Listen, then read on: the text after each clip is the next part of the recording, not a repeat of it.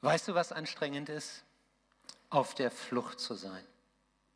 Auf der Flucht vor dir selbst. Jemand anders sein zu sollen, als du eigentlich bist. Wann, wann höre ich, dass es ausreicht, dass ich so bin, wie ich bin? Wann, wann ist jemals genug? Wann darf ich die sein, die ich eigentlich bin? Das ist die Frage, die Maren gestellt hat. Die Frage, wer bin ich? Wer soll ich sein? Wer will ich eigentlich sein? Die Frage, die wir vielleicht selbst haben, wer bin ich? Wer will ich denn sein? Es gibt in der Mitte der Bibel auf diese Frage eine der stärksten Antworten, empfinde ich. Sie ist in einem Psalm aufgeschrieben, Psalm 139. Und ich lese einmal einige Auszüge davon. Herr, du durchschaust mich. Du kennst mich durch und durch. Ob ich sitze oder stehe, du weißt es. Aus der Ferne erkennst du, was ich denke. Ob ich gehe oder liege, du siehst mich. Mein ganzes Leben ist dir vertraut. Schon bevor ich rede, weißt du, was ich sagen will. Von allen Seiten umgibst du mich und hältst deine schützende Hand über mir. Dass du mich so genau kennst, unbegreiflich ist das. Zu hoch ein unergründliches Geheimnis. Du hast mich geschaffen, meinen Körper und meine Seele. Im Leib meiner Mutter hast du mich gebildet. Herr, ich danke dir dafür, dass du mich so wunderbar und einzigartig gemacht hast. Großartig ist alles, was du geschaffen hast. Das erkenne ich. Schon als ich im Verborgenen Gestalt annahm, unsichtbar noch, kunstvoll und gebildet im Leib meiner Mutter, da war ich dir dennoch nicht verborgen. Als ich gerade erst Form annahm, hast du diesen Embryo schon gesehen. Alle Tage meines Lebens hast du in dein Buch geschrieben, noch bevor einer von ihnen begann. Durchforsche mich, Gott, und sieh in mein Herz. Prüfe meine Gedanken und Gefühle. Sieh, ob ich in der Gefahr bin, dir untreu zu werden, dann hol mich zurück auf den Weg, der zum ewigen Leben war, zum ewigen Leben führt. Die Frage von Maren war, wer bin ich? Und wer muss ich eigentlich sein, damit es genug ist?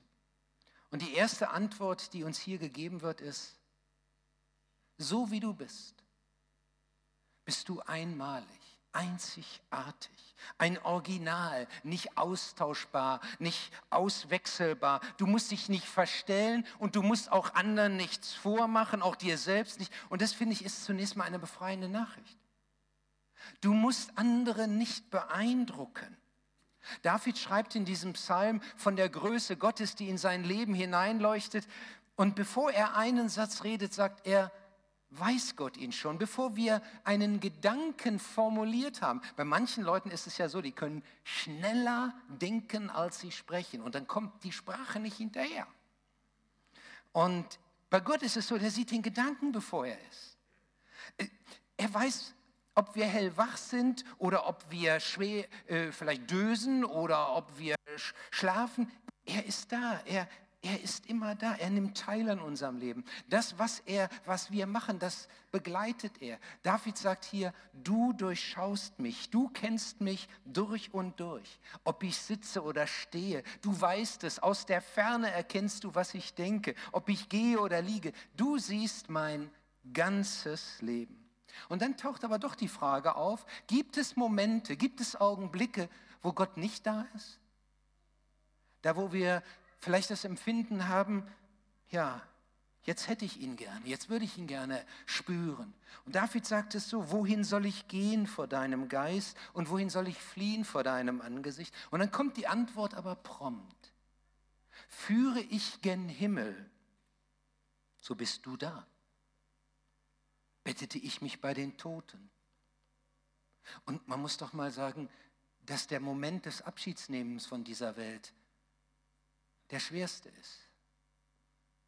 Und wenn man da einsam ist und niemand hat, das ist hart. Und dann sagt er, bettete ich mich, bettete ich mich bei den Toten, so bist du auch da. Von, nehme ich Flügel der Morgenröte und bliebe am äußersten Meer, so würde auch dort deine Hand mich führen und deine Rechte mich halten. Das heißt, anders ausgedrückt, egal wo wir sind, egal in welchem Augenblick, Gott ist immer bei mir. Von allen Seiten umgibst du mich und hältst deine schützende Hand über mir. Wir brauchen und wir können uns vor Gott nicht verstecken. Und wenn wir das erfahren, wenn wir wissen, er ist bei mir, und es ist etwas anderes, als wenn ich das jetzt nur höre, wenn ich das wahrnehme und weiß, ja, du, du bist jetzt bei mir. Von allen Seiten umgibst du mich. Dann, dann, dann bin ich zutiefst von Gott bejaht. Und das wirkt sich aus. Das wirkt sich auch aus vor einem solchen Schminktisch. Das wirkt sich aus, wenn ich vor dem Spiegel stehe. Hier. Oder aber auch wenn ich in irgendeiner Runde bin, dann wirkt sich das aus, ob ich weiß, so wie ich bin, bin ich von Gott angenommen, geliebt, bin ich einzigartig. Ich muss andere nicht erst beeindrucken. Ich muss nicht so tun, als ob ich immer früher der Held der Klasse war. Und ich muss auch nicht erst so, so tun, als mir das, ich weiß so viel und ich, auf der Arbeit bin ich sozusagen derjenige, der eigentlich ja richtig weiß, wie es geht. Ich muss nicht mit meinem Wissen blenden oder mich wichtig machen, aufblasen. Das brauche ich doch gar nicht. Du durchschaust mich, Gott, durch und durch. Weißt du, es ist anstrengend, jemand anders zu sein, als man eigentlich ist. Da muss man ständig arbeiten, Eindruck zu machen mit seinem Wissen. Hier ist ja heute Morgen so ein, ein Bad aufgebaut und das Bad in der Wohnung ist ja das, der Ort, wo wir am ursprünglichsten sind. Nicht? Glaube kein anderer Ort steht so für die Ursprünglichkeit. Da, da siehst du natürlich die Fältchen, da siehst du alles. Und dann, weiß nicht, hier gibt es vielleicht auch noch eine Waage. Also da kannst du auch noch, boah, unbestechlich, 50 Kilo. Also, ähm, ey. Und das, manche, die tun sich das jeden Tag an. Gucken immer wieder und ärgern sich. Also da, wo wir so ursprünglich sind und wo wir eigentlich wissen dürften, so wie du bist, bist du von Gott angenommen. Du musst niemand beeindrucken. Ich erinnere mich an eine Situation, steht eine Frau vor mir und ähm, fragt mich, wie sehe ich aus? Bei mir fehlt die Länge. Und ähm, es ähm, ist ein gefährlicher Moment. Ich weiß nicht, ob du auch schon mal so, so eine Situation erlebt hast. Und dann noch eine Frau. Und ähm, da können Beziehungen zu Bruch gehen. Und ähm, ich wollte dieses äh, Potenzial, Gefährdungspotenzial nicht erst wecken. Und ich sagte so, gut, gut. Aber dann merkte ich, das war ja gar nicht die Frage der Frau. Ich hätte ja sagen können, guck mal hier rein, in den Spiegel.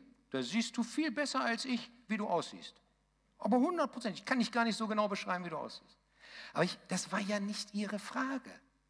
Die Frage ist ja gewesen, wie wirke ich? Wie wirke ich auf andere? Ich werde das nie vergessen. Wir waren 2008 in Berlin, äh, Liveaufnahme ZDF Gala. Alle große Künstler da und Politiker und so weiter. Und dann kam der Bereich, wo ich in den Backstage hinten, wo ich Backstage äh, gehen musste, weil bald der Auftritt kam, wo wir mitbeteiligt waren.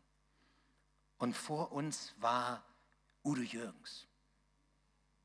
Er ist schon ein bisschen in die Jahre damals auch gekommen. Und ich weiß noch, wie der seinen Song und fertig hatte und alle klatschten natürlich, ist ja klar, bei so einer Gala. Und dann geht der die Treppe runter und sein Manager kommt ihm entgegen und die erste Frage, die er stellte, war, wie war ich? Wie war ich? Ich dachte, das ist eine armselige Frage. Wie war ich? Wenn das die, die Hauptmotivation ist, der Hauptpunkt, der mich dann bewegt. Weißt du, es ist so befreiend zu sagen, ich muss nicht mehr beeindrucken, ich muss niemand mehr beeindrucken.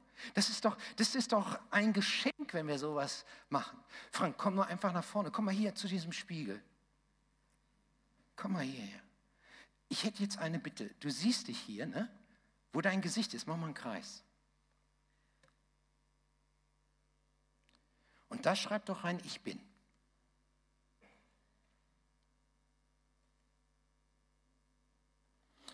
Das bist du. Und weißt du, was du oben rüberschreiben kannst? Ich muss niemand mehr beeindrucken.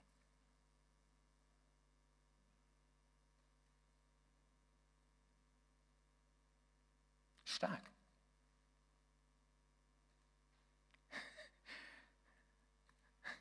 Du schreibst noch mehr fast. Ne?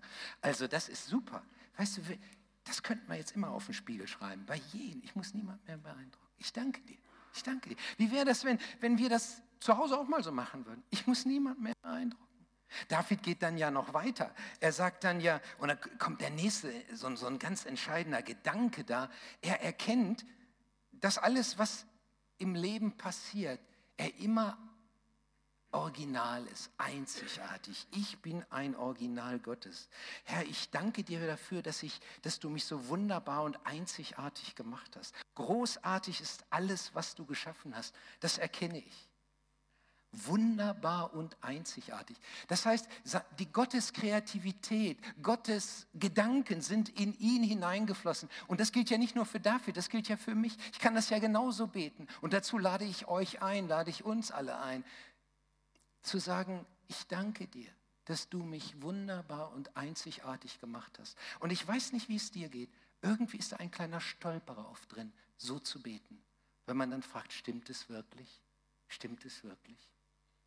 Aber so sieht Gott uns. Wunderbar und einzigartig gemacht.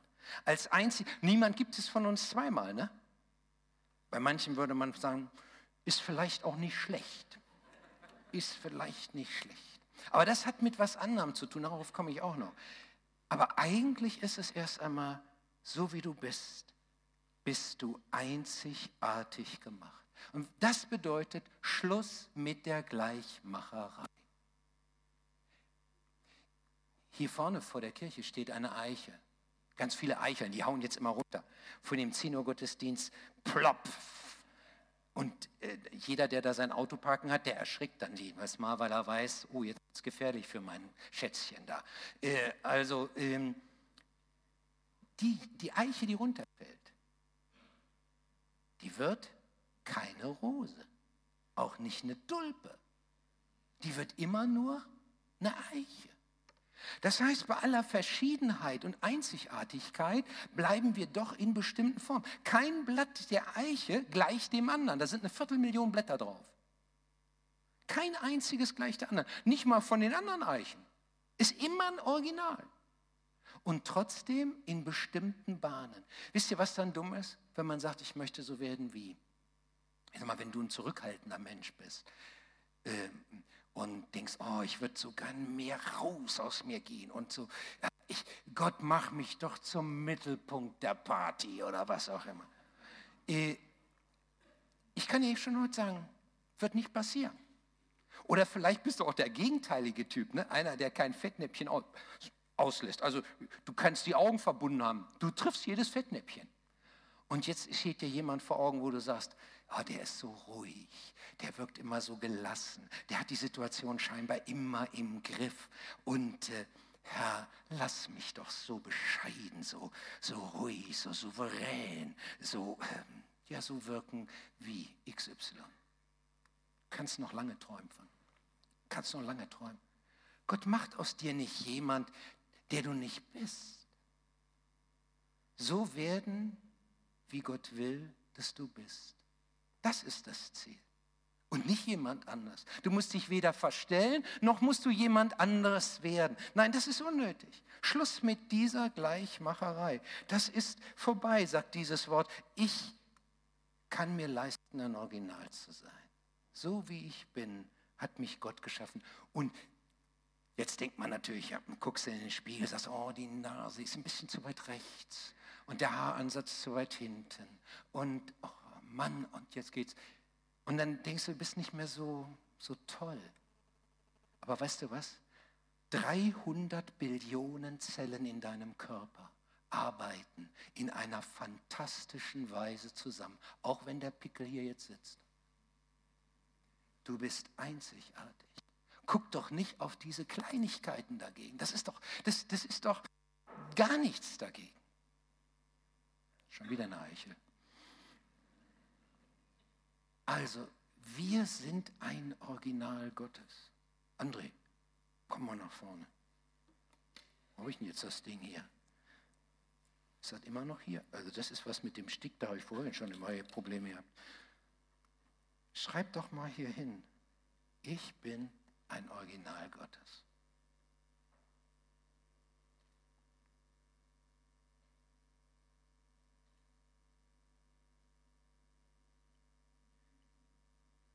Ich könnte natürlich jetzt fragen, glaubst du, was du schreibst? Aber das machen wir jetzt nicht. Äh, aber äh, du darfst es auf jeden Fall glauben. Es ist so. Wenn, wenn wir das, danke, danke, wenn, wenn wir das so festhalten, jawohl, ich bin ein Original Gottes. Und, und dann geht es natürlich weiter. Viele hören jetzt hier auf und sagen, wunderbar, einzigartig, aber da trifft es nicht ganz die Wirklichkeit. Wir haben natürlich auch manches in uns, was man Gefährdungspotenzial nennen muss. Und da bin ich bei diesem letzten Gedanken, den David da noch dann ausbreitet. Er sagt nämlich bei aller Großartigkeit, dieses Werk Gottes ist gefährdet. Sieh, ob ich in Gefahr bin, dir untreu zu werden. Dann hol mich zurück auf den Weg, der zum ewigen Leben führt. Durchforsche mich, Gott, und sieh mein Herz. Prüfe meine Gedanken und Gefühle. Er weiß, da ist manches in ihm drin, was das verstellen kann. Und deswegen ist sein Gebet, Herr, ich möchte, ich möchte wirklich der sein, zu dem du mich geschaffen hast. Und wenn es irgendwo Potenzial gibt, dass das in Frage stellt, dann, dann lass das doch wieder anders werden. Dann hilf mir, dass ich das erkenne, durchleuchte mich. Und jetzt sagt er nicht einfach, wo, zeig mir, wo ich Sünde getan habe. Er, er fragt anders. Er geht in die Tiefe. Und die Tiefe heißt, schau wirklich, was mich antreibt, was, was bewegt mich. Ich denke an eine Frau, die ging zum Seelsorger. Sie, ihre Tochter äh, lebte noch zu Hause, war inzwischen schon fast an die 30 geworden und äh, es gab immer wieder Konflikte. Sie sagte zu der Tochter, mach das oder dieses. Und die Tochter sagt, nein, ich sehe das anders, das will ich nicht so machen. Und dann gab ein Wort das andere und dann fielen auch sehr hässliche Worte. Und dann tat ihr das leid. Und so ging sie zum Seelsorger und sagte, ich komme immer wieder in Streit mit meiner Tochter und dann sage ich ungute Worte und ich bitte, dass Sie jetzt für mich beten, dass ich nicht mehr solche Worte sage, dass ich aufhöre ähm, und dass Sie auch für mich um Vergebung bitten. Und das Gespräch dauerte länger und dann sagte der Seelsorger, nein, das kann ich leider nicht tun. Kann ich leider nicht tun. Warum? Er sagte, Ihr Problem sind nicht die Worte. Ihr Problem sitzt tiefer. Sie wollen über Ihre Tochter weiter die Hand behalten. Sie sind die Freundin des letzten Wortes. Sie sind diejenige, die gerne sagen will, wie es zu gehen hat. Und sie lassen nicht los. Wenn Sie meine Hilfe in Anspruch nehmen wollen und Gottes Hilfe, dann müssten wir jetzt anders beten. Da müssten wir sagen, Herr, ich lasse los. Ich bin bereit, nicht das letzte Wort zu haben. Ich bin bereit, auch da meinen Stolz loszulassen, meine Rechthaberei. Und das ist tiefer als nur zu sagen, ich habe da leider ein falsches Wort gesagt.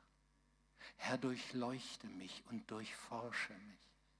Und dann das eine Ziel vor Augen haben, dass wir zu dem werden, wie Gott will, dass wir sind. Dass wir der werden, der, den Gott vor Augen hat. Ich möchte euch Mut machen, das selbst auch so festzuhalten. Und das heißt im Grunde, die Berufung festzuhalten. Manuel, du bist hier so vorne so nah, ich kann da hinten von keinen fragen. Ähm, wie wäre es, wenn du jetzt hier hinschreibst, ich bin, da steht schon da, von Gott berufen. Ich möchte nicht, dass jeder Spiegel unbedingt so aussehen muss jetzt in Bremen, aber wenn wir das festhalten, danke, so So sieht uns Gott. Das ist das, was er sieht. Ich muss niemand beeindrucken. Ich bin ein Original Gottes. Ich bin von Gott berufen. Dann wirkt sich das aus. Und hier ist jetzt Gott mitten unter uns gegenwärtig. Der sieht uns so. Und ich lade dich ein, mal einen Moment darüber nachzudenken. Ich werde ein Gebet sprechen und lass es ein bisschen danach ruhig sein und ausklingen. Und vielleicht nimmst du das, was jetzt für dich wichtig ist, dann in dein Herz und bringst es zu Gott und sagst ihm, was du ihm jetzt sagen möchtest oder sagen musst. Ich bete. Herr Jesus Christus, in diesem Wort wird uns mitgeteilt, wie du uns siehst, wie du mich siehst, wie du jeden einzelnen von uns siehst. Und das ist so ein Geschenk, dass wir von dir angenommen sind, dich nicht beeindrucken müssen und auch keinen anderen.